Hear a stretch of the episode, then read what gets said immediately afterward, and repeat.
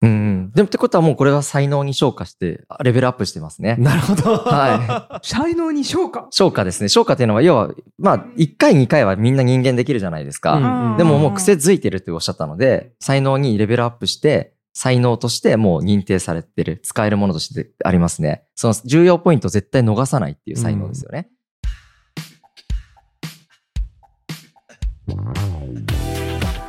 皆さんこんにちは渡辺康介です斉藤美穂です。この番組は型にはまらず自分の才能と個性を生かしビジネス、ライフスタイルを謳歌している方をお呼びしその生き様に迫る番組です。よろしくお願いしおます願いします。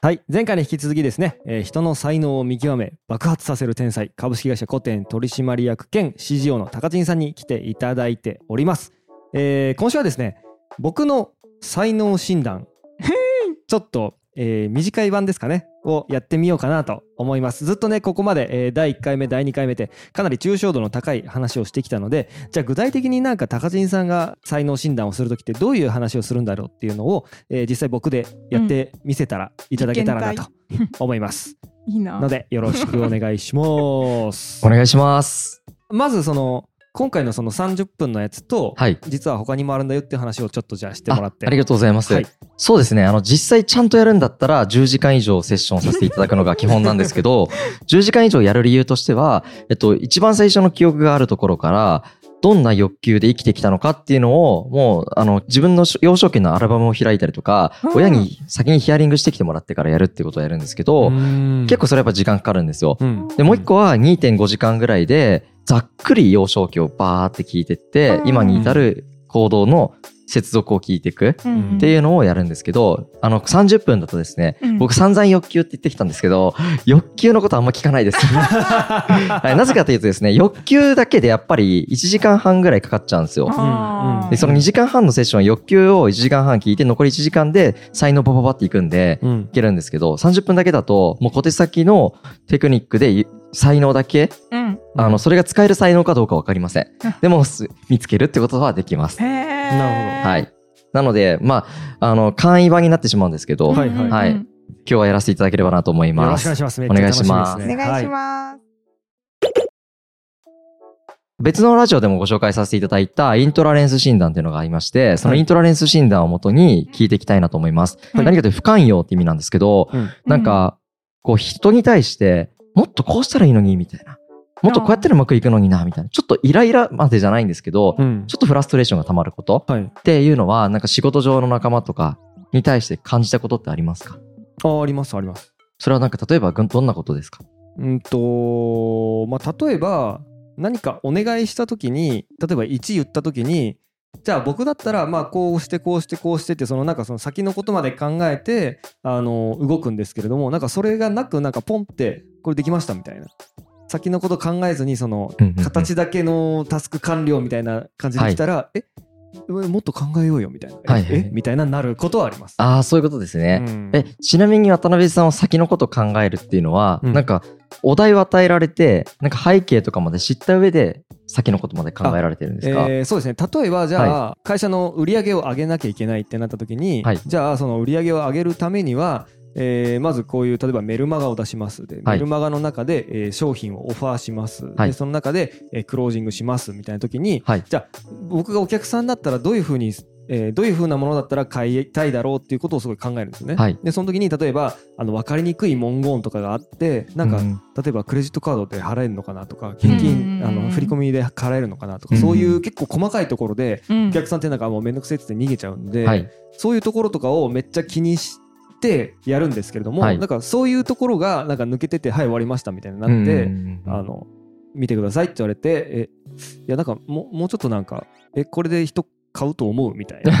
なんかそういうことはまああの昔はありましたね。ああ、そうなんですね。うんそれちなみになんか、なんで1から10までを、1言われて10までを考える癖がご自身の中にあるのかっていうのをちょっと紐解いていきたいなと思ってるんですけど、えっと、それって、なんかうん、目指しているゴールがまず見えてらっしゃるんですよね、渡辺さんの中で。そその先にあるるゴール、目的とかが結構明確に見えてるんですよね。うんうんなんかどんな仕事に対しても、これは何の目的でやってるのか、うん。何のためにやってるのかっていうことは結構頭の中で考えてしまいますか？そうですね。逆に目的が見えないとすごい嫌かも。あー。うん。ってことはこれは目的を求めたいっていう、うん。まあ、まず欲求が結構すでにあって、うんでその中に、まあ、欲求でもありうん目的をついつい考えてしまう才能でもあるなと思ってます。これは才能と欲求どっちも重なってるなと思うんですけど、うんうん。でそれに対して逆算して考えるというスキルが備わっていて、うん。うん、そして今ここでやってるからこれ終わったら次2ステップ目がもう見えて動き始めてるっていうことが起きてるのかなと思うんですけどうん。どういう感じですかね今のお話。いやめっちゃそうなんだと思いました。ああまり違和感はないですか？全然違和感ないですね。であればその中にあるその1を考えるだけでなく234って見えるそのプロセスの中に結構23個多分おそらく才能があってまず目的思考が1個才能じゃないですか。うん。で逆算はどのぐらいまで見えるんですか？あーえっとね逆算は多分なんかそんな僕得意な感じはないんですけれども、はい。その最終ゴールみたいなところにいやここはちゃんとここまでには絶対行かなきゃいけないじゃんみたいな。例えば何ていうんですかねこう何かを売ります。はい。でやっうん。うんた売れたじゃなくていやちゃんと入金あったっていうところまでちゃんと確認しないといやだって資金繰り死ぬやんみたいな、うん。ななんかそこまで考える癖はもうついちゃってるかもしれないですね。あそうなんですね、うん。なんで、うん。そそれぐらいですね。なんか、ものすごいなんか10手20手とかっていう感覚は僕はあんまないですけど。ああだから重要ポイントだけとにかく抑えたい。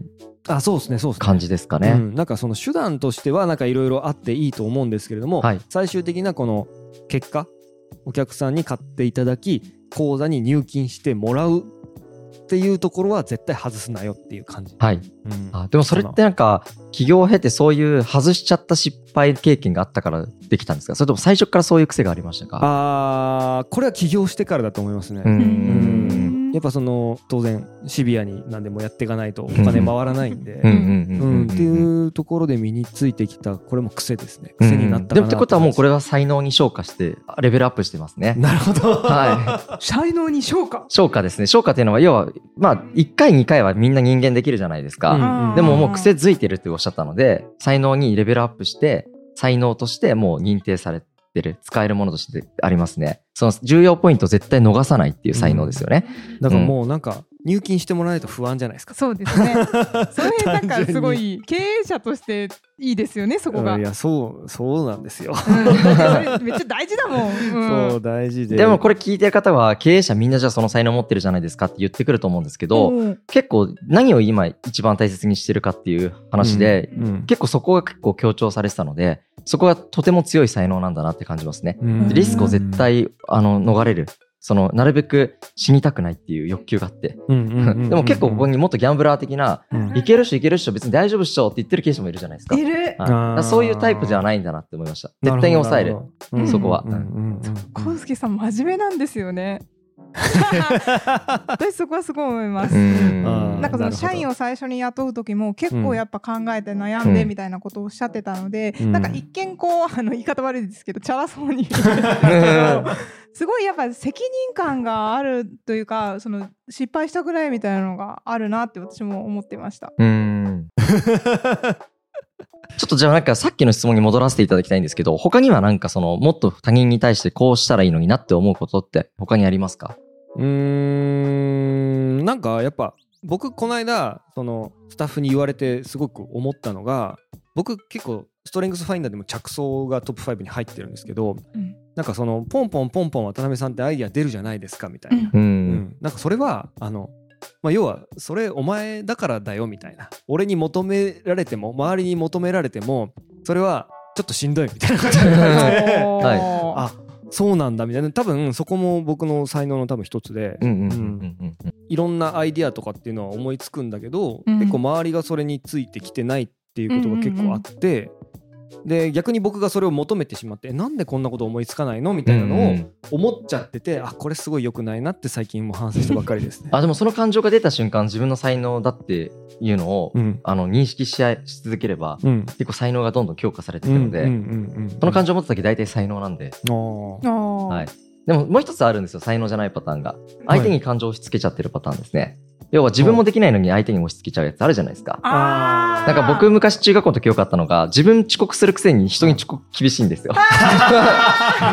これは、まあ、あの、シャドウとかって言われてたりとか、自分の抱えてるこう闇みたいなものに相手がやってると鏡のように触れて嫌な感情が湧くってやつもあるんですけど、ほどうん。な、でもそうじゃなければ大体才能です。なので、ああ、じゃあもう着想は才能だと思うんですけど、はい。なんかどういう時に着想がちなみにアイデアはたくさん出るんですか？その事例だと何だったんですか？あ僕結構ミーティングとかしてる時に、うん。なんかあこうすればよくないみたいなのがうん。結構出てきますね。えー。で昨日もなんかあのミーティングしててそのサイトのあのデザインとかどうするかっていう話をしてたんですけれども、まあ、僕はコインを売ってるんですけれども一方でその在庫があるかどうかわからないけれども問い合わせていただいたら海外のディーラーとかに、まあ、みんなに聞いて在庫を探して一番最適なものを提案するっていうのはこれまでもやってたんですけれども、はい。なんかこれってよなんかこう名前をつけた方がいいんじゃないかっていうふうにふと思って。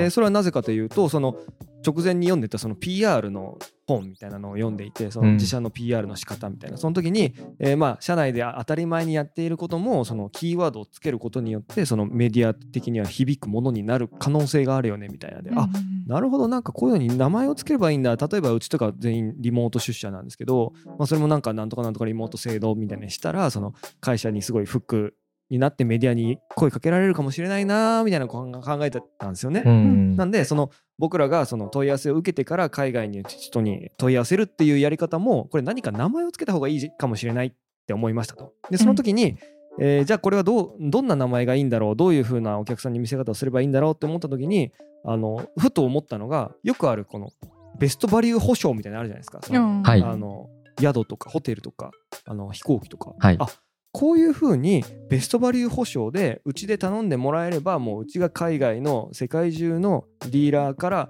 えー在庫を当たって一番良いものを、えーあなたに提供しますよっていうような見せ方をすればあのすごいいいんじゃないかっていうふうに思いついたんですよ。でもなんか多分これあんまひ思いつかない。でなんだろうな。いや、わかります。なんか多分今お話を聞いてて、うんもしかしたらこれ、まあ、今一事例なんでちょっとまだわからないんですけど、もしかしたらやっぱり転用が得意そうだなって感覚があって、着想もそうですけど、うんうん他から転用してくる。その結構コピーがうまくて、あそしてアレンジがうまいんですよ。うんうんうんだからそれを結構癖づけてる可能性があって、アイデアって既存の情報から変化させて使うみたいなことが比較的多いと思うんですけど、うんうん、その使い方がうまいんだと思うんです。てか、アイデアが湧く人はもうもういっぱいいるんですけど、使える人まではあんまりいないと思ってて、うんうん使えるまでが才能ですね。うんうんうん結構でもそのアイディアって結局何かと何かの組み合わせだよねっていうのはすごい意識してるんで、はい。おっしゃってたことすごい当たってるめっちゃ当たってると思います。うん。でも今みたいになんかそのピックアップして、まあ、それいつもやってるからそんなの才能でいいのってなる人もいると思うんですけど、うんうん。それが才能なんでそれを言語化すると何がいいかっていうとあ俺の才能ここで使えるかなってまた常にアンテナ張れるんで、うんうんうんあその場面に来た瞬間あ俺そうだアイデア才能だからいける気がするって思うとまず自己肯定感上がってるし、うん。うん。確信も得てるんで頭を働かせようと思って急に活性化するんですよ。でやろうって思うと結構発揮するのでそうするとどんどん強化されていって、うんうんで才能のまたさらに消化版が上位レイヤーは強みなんですけど強みというのは人よりも強いっていう対象があるんですね。なるほど。はい、なので強みになってるので今ので言うと結構才能よりも強み的な感覚を感じます。なるほど。うん。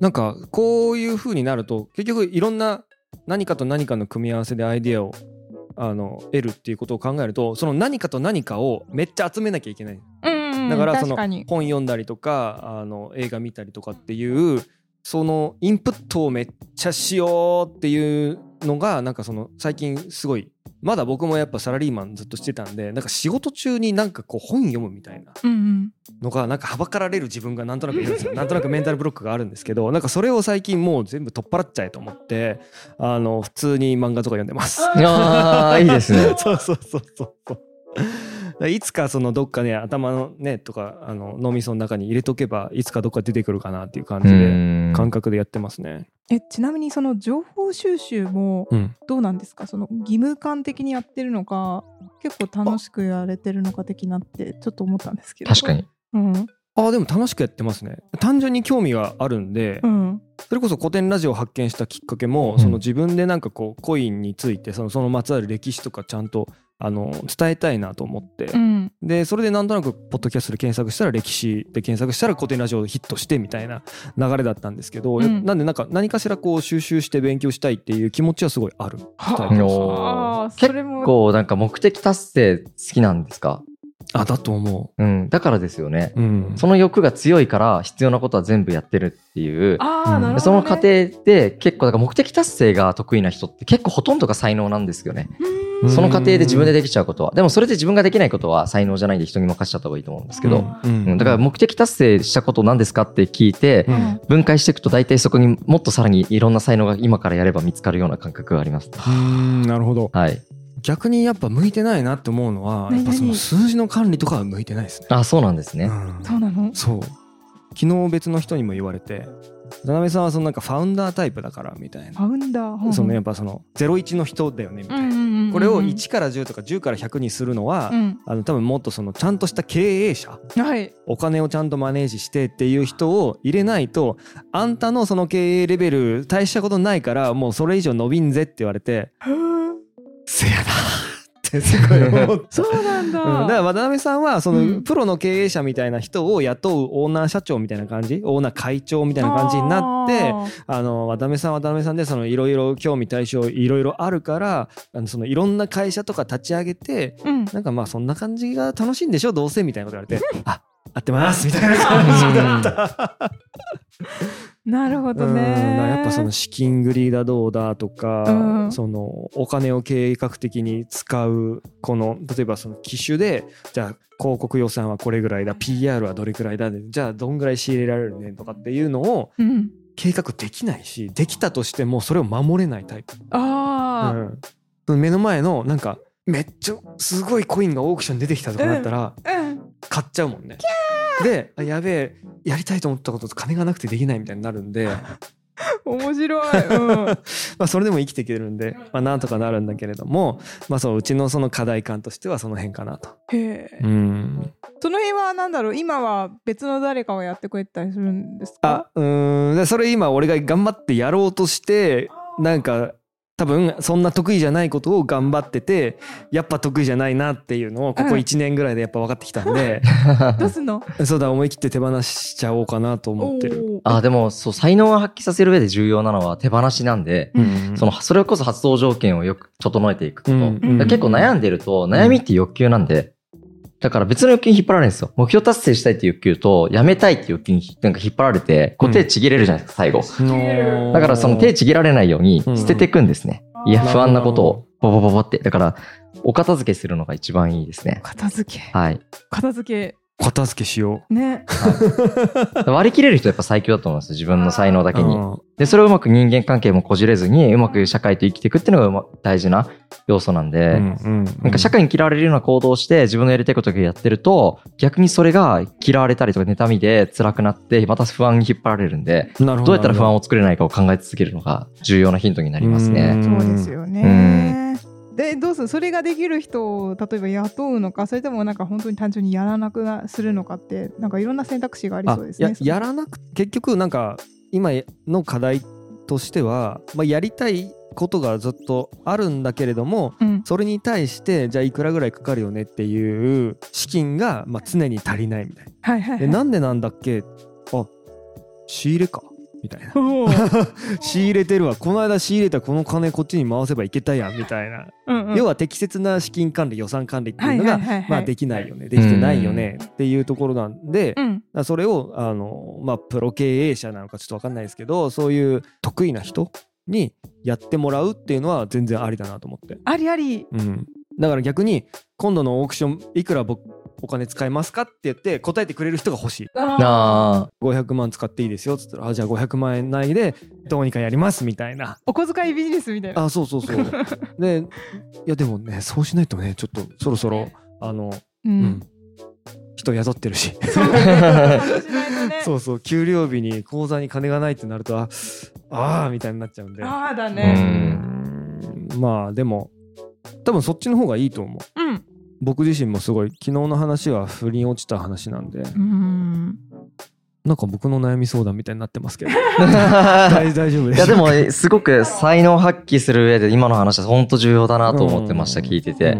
はい。発動条件を整えるっていうのうんがまさしくそういうやめるって決断なんで、整えていった方がいいと思います。そうするとさっきのあの着想もそうだし、うんえっと、目的思考もそうだし、輝いていくんで、うん出しやすくなってくるんで、なるほどなるほどはい。なんか出なくなるんですよ。あの、才能が。気になることいっぱいあると、やっぱり。あー。なんか調子悪い、い、なんかうまくいかない、いつもうまくいってんのにみたいな。なんでいつもと同じ状況なのにうまくいかないんだろうっていうのは、うん大体さっきみたいな気になることがいっぱいあるからですね。なるほどなるほどなるほど、それがエピソード1で話した活動条件の間接要因でいうお金とか、うん。全然違うところにお金の不安が常にあったら結構うまくいかないじゃないですか。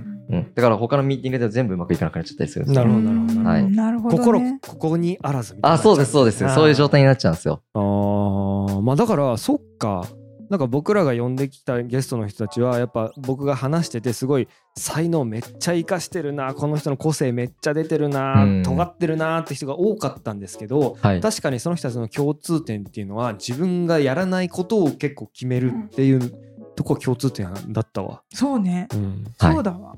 あじゃあ捨てるものと生かすものを結構見極める作業みたいな感じなんですかね。そうですね。なんか大体そのさ失敗パターンの中に自分の得意じゃないやつ混ざってるんで、捨てるっていうことうんが本当重要で、まあ、だから捨てるには本当にそれなりのなんかやっぱりサポートしてもらえるだけの本当に人間力だったり資金力だったりいろんなものが必要なので、そうそれもちゃんと作れるのかっていうのが大事でそれがさっき言った一人でビジネスやろうとしてるのか、みんなを巻き込もうとしてるのか。巻き込む才能がないとそれはできないんですよ。そうなのよ。はい、で巻き込む才能があるので渡辺さんが。はい、そうだよね。だからその例えば向いてないからやらないとか僕には才能がそっちの才能じゃないんでやらないっていう選択肢も、はい。まあなんかそれはそれで責任取れるならいいけどさ、うん。一方でさいやでもさそのエクセルぐらい覚えようよみたいなそういう時ってない。いやな多分その才能とか資質とかそういう話をしだすとあじゃあ僕それ向いてないんでやりませんみたいな。いやでもさみたいなその社会人としてこれ必須スキルでしょみたいな。エクセルワードとかね、うん。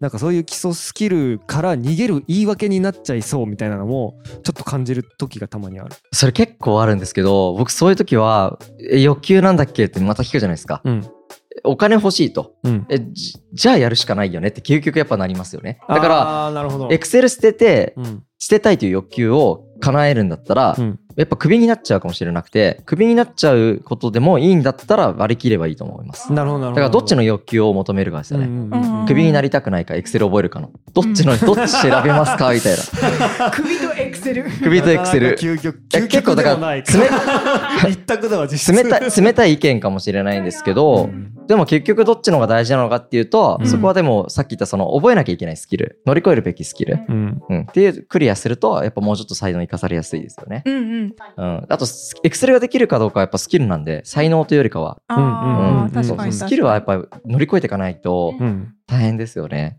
だからあの加減上場でとにかくやらなければいけないことを最初やるっていう数年間やると、うんうんうんうんめんどくさくてもやりたくなくてもできちゃうじゃないですかちょっとぐらい。まあだ確かに確かにから一応乗り越えられるんですよね。うんうんうん。やってるでお金稼げるようになったら任せられる。ああそうだねそうだね、うん、やり方は一応知ってるけど任せるっていうのがやっぱり理想だよね理想ではありますよね。美穂さんの一瞬やんない？やりてやってほしい。あ、美穂さんの才能ですか？はおい、触りいきますか？じゃいあ触り。触りやってみましょうよじゃあリザルト分析で、あの、結果分析からいきますね。なんか直近で結構私これうまくいったんじゃないみたいな仕事ってありますか？直近でこれうまくいったんじゃない仕事。はい。そうですね。あるお客さんの EC でページを作るんですよ。その LP を作るのに、はい。その私情報設計をしたんですけど、はい。一回作って、うん。でお客さんから追加の要望が出たんですね。はい。でなんかその要望を、まあ、うまく結構そのページの中に組み込むことでなんかより良くなったみたいなところが。あったりしました。あ、なるほどですね。はい。それはなんか、美穂さんはどんな改善？改善提案をして、そうですね。うまくいったってことですよね。そうですね。その一回完成したやつに改善提案入れるのって結構難しいんですか？そうですねなんかそのやっぱり一回その筋を通しているので、はいそこを一回壊してまた組み直さなければいけないので、はいはいはい。まあ、そういう意味ではあの前より良くなったっていう意味では、うんあのまあふ普段だとやっぱ変更ってあんまりうん。そのコストもかかるしそうですよね時間も。かかるしあんまりよろしくないんですけど、はい。ま、その変更要望をいただいた結果より良くなったっていうのはまあいい仕事だったかなと思っているっていう感じですかね。より良くして壊してもう一回再構築するときってどういうふうにやっていくんですか？そうですね一回やっぱぶっ壊して、はい。ゼロベースで考えてやっぱえー、結局そのページで何が伝えたかったんだっけとかやっぱこのページで何を達成したいんだっけみたいなところから考え直して、そこから一個一個パーツをやっぱり組み立て直すみたいなことをうんうんうんうんやりますね。あそうなんですね。そのなんか何のためにやるんだっけっていうのは、はいそれはなんかもう自分が昔からやってたことですか？それともなんか誰かから教えてもらってそういう仕事のスタイルになったんですか？要はなんか言われた通りに作ればいいっていう設計パターンもあればはいはい。ご自身の中で、うん。美穂さんの中で一応目的も一回、はいあのクライアントからの要望も含めて、はい。でも目的設定をちゃんと自分で考え直してやってるじゃないですか。はいそうですね。それがなんかできるようになったのって最、はい。い、つ頃からできるようになったんですか、社会人になってからは多分絶対できています、うん。でもそうですね学生の時も何気にそういうのは好きだったかもしれないです。なんだろううんちょっとその目的とはまたちょっと違うのかもしれないんですけど、はい。何のためにこれをやってるんだろうとか、うんうん。なんかそういうのを考えるのは結構好きでした。ああ、そうなんですね。じゃあ思い立ったらできてた感じなんですね。そうですね。うん。思い立ったらできてたかもしれないです。なんかその精度は今の方が高いと思うんですけど、はい。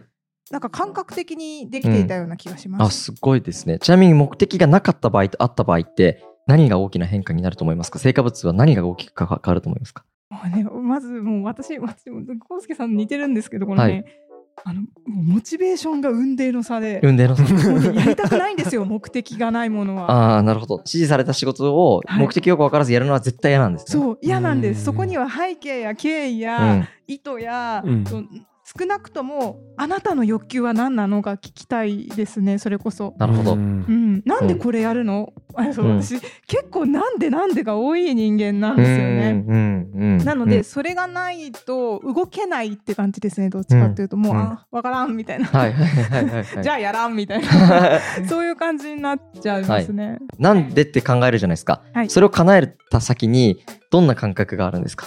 ああそうなんだみたいな。あなんかそれを知るの自体結構好きで。あ、はいはい。例えばワイヤーフレーム引くのもあとマーケティングについて考えるのもそうなんですけど、はい。誰がどういう欲求でその商品を買うのかとか、うん。ページを見るのかとかなんでそのブランドが好きなのかとか。はい。だからそのブランドはこういう構造になっているみたいなのをはい。知るのが好きで、えそれを知った瞬間ちょっとこう快感みたいな感じですね。おー。そしてそれを叶えたいとも思うんですか？あそうですね。叶えたいとも思いますね。じゃあそれをもっと良くするにはどうしたらいいのかっていうのを考えるのが結構好きですね。あなるほどですね。理解しました。ありがとうございます。なんか、今お聞きしてて、はいその、やっぱその欲求が強いがゆえに、手段は何でもいいんですよね。あそうですだから結構手段は柔軟性が高くて、はいそこに対してロジカルシンキングだけじゃなくて、なんかラテラルシンキングっていうのがあってほうほう、水平思考。はいあの、例えば13個のみかんを3人の子供たちに、ちゃんと平等に分けるにはどうしたらいいですかっていうのを、ロジカルシンキングで答えると、一粒一粒分けてやります。でもそれって1グラム違くない？人によってってなるじゃないですかうん。ラテラルシンキングは全部ジュースに変えて分けたら均等でしょっていうのが頭を柔らかくする思考法って言われるんですけど、なんか、今のはちょっと例としてなぜ出したかっていうと、一個の思考フレームとか一個の手段にとらわれることなく、いろんな手段を組み合わせながら、ちゃんとそのゴールを達成させたいっていうことが結構できるんじゃないかなっていう感覚があったので、そこに才能を感じました。ありがとうございます。でもその要求すごい私あって。ああ、そうなんですね。あのね、そう一社目で制作会社だったんですけど、はいウェブが中心だったんですよ。はい。でもえこのお客さんの課題を本当に叶えるのってウェブじゃないよなって思うことが結構あったりとかして、うん。ソリューションってもうな何でもいいんですよ。はい。なんか本当の課題をうん。解決したいんだわさっていうところが、うん。いつもこう思うところであるみたいなのはあ、じゃあ本質思考も才能ですよね。あそうなんだ、はい。なるほど、はい。そうなんですよね。だから結構そのその会社のコーポレートサイトとか作るときにえちょっと待ってください。あなたの会社はなんで世の中にあるんでしたっけっていうところから すごいなんかそれってあの CI って言ってコーポレートアイデンティティからやるんですね。あなんかそういうことから考えちゃいますね。すごい。あなるほどそうでもなんかそこからやるとちょっと長いからさあちょみたいな感じでちょっとそれは一旦置いといてサイト欲しいんすけどみたいなのをちょっとモヤモヤしながらやるみたいなあそうそうそうそうあから本質と一貫性をちゃんと確認しないと気持ち悪いんですね。あ気持ち悪いです。ああ、でもそれも欲求でもあり才能でもありますよね。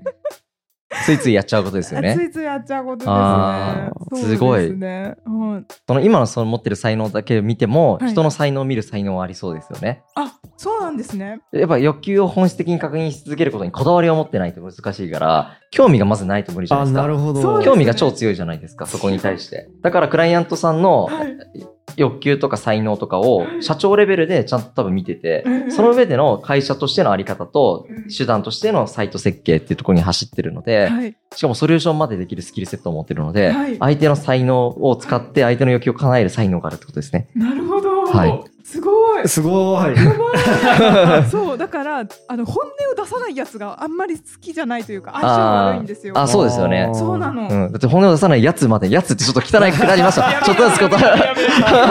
もう今、あの、一番、え、これフラストレーションっていうか、その強い欲求があるからですよねそうで。すそのぐらい思うってことですよね。そうです。うんあそれはもう、じゃあもう今エネルギーとして欲求が出てますね。美穂すさんの。ごいなんかそうですね。だから逆にあのクライアントワークとかで、うんあのずーっと本音を出さなかった人の本音が出た瞬間が一番イエスって感じなんですよ。じゃあさもうなんか社長としか仕事しない人とかになれば？えー、それ楽しい。あ、絶対その方がいいですよ絶。対そうじゃない？うんもうね、あの、上位レイヤーだけしかやりませんって、上流からしかやりませんって言って、はい。うん。そういうのでいいと思います。わーい。はい。担当者が社長じゃないんだったら私受けませんっていう。ああ、それいいですね。はいうんうんうん担当者レベルでさ「いやなんでこの会社存在してるんですか?」って答えられるわけないからね そう、そうなんですよ。それでイライラしちゃうんだよそうそうそうそう。確かに、絶対無理ですよね。そうそうそうそう まあでもある意味あの担当者レベルでも楽しいこともあって、うんっていうのも一回面白かったのはそのすごいその担当者がこだわりが強くて何にこの人こだわってんだろうって思ったらその人のこのプロジェクトが出世に関わってたんですよ。ああ。うんそういうその人のモチベーションみたいなのが見えるの見えるとそれはそれで結構燃えるタイプであじゃあそれに向けてやりましょうよみたいな感じにはなったりしますね。だからまあ会社的にいいか悪いかは わかんないんですよ結局。でもなんかその大きすぎる企業だとどうしてもそこって一貫性持ちづらいものであると思うので、そういう時は大きい会社とかだとその担当者や周りの人たちがどうしたらそのこのプロジェクトで幸せになるのかみたいなことうをん。結構考えたりするのが面白かったりします。なんかプロデューサーとしての才能ありますよね。そうなの、そんな気がするはいイエーイだ相手の要求を叶えることができちゃって、燃えちゃうんですよね。燃えちゃうすごいですよね。僕、僕人のためにそんな燃えられないので、羨ましいですね。そうなんだ。はい。あ、そうですね。新たな才能発見ですねだからここで言うと渡辺さんのうんこの才能を、渡辺さんの欲求とか目的を叶えたいっていうので、うんこれでニコイチっていうのはやっぱすごいいい組み合わせだってことですよね。ああ、なるほどね。やっぱ間違ってなかった間違ってない。間違ってない。そうそう、確かにね。はあこのポッドキャストでいろんな人の話聞いてて、うんその人がなんでそうしたのかを聞くのがやっぱ楽しいから。あ、でもそれ一番リスナーさんも聞きたいですよねう。んうんうんうんまあ、すごいわ。出会ってほしいと私は思いながらわがままにやってるんですけど、うんうん本当に。最強の MC じゃないですか。やったー！やばい。すごい怪物を発掘してしまったかもしれない。ここれ嬉しい。やってもらう。これ全国民やってもらえばいいよ。多分僕と同じようにやっぱ引き出すのは僕以上に多分得意な感覚はあります。僕は人の才能には興味あるんですけど、引き出すことは別にその得意ではないんですよ。スキルなんです。頑張って乗り越えてるだけなんで。で持ってる、なんかそもそもその引き出すスキルを持ってる。もうそれも才能かもしれないですけど、スキルとはちょっっと違いますけど、はい。そうか才能が好きなのと引き出すスキルって違うんですか、まあ、引き出すために、多分その引き出すっていうスキルのために何かの才能を使ってる感覚がありますね。場を明るくするとかう、ん。なんかうまいタイミングではい。共感してるとか、あー、うん。うん僕そんなにやっぱ興味持てないことは、そこまで興味も広くないので、うん。うん、美穂さん興味が広いんで、はい。多分誰が話してても美穂さんと喋ってると気持ちいいってなっちゃうんですよ。あだから引き出してるんだと思いなそういうのも才能だと思います。ああーなるほどね、はいということですね。面白い。ありがとうございます。ありがとうございまいす。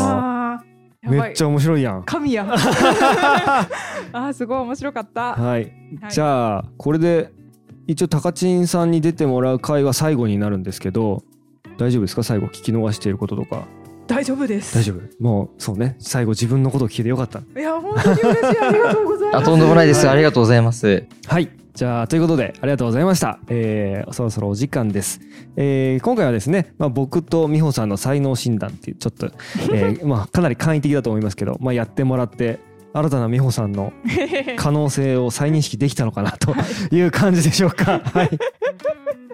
いやー最高だったね。うん、本当にありがたい。はい自信つく。はい。じゃあ今日は以上ですかね。はい。番組リスナーの皆様、ぜひ番組フォローして新しいエピソードの通知を受け取ってください。そして番組公式ツイッターでは、えー更新情報や切り抜きなどもつぶやいてますので、ぜひフォローしてください。ハッシュタグボックスモで感想や質問のツイートもお待ちしております。あとはですね、YouTube でもこの動画配信してますので、よかったら、あの、このね、いいリアクションをね、みんなで、あの、こんな感じで話してんなっていうのをぜひ見ていただけたらなと思います。ということで、今日もありがとうございました。ありがとうありがとうございましたありがとうございました。高地さんありがとうございました。ありがとうございますありがとうございます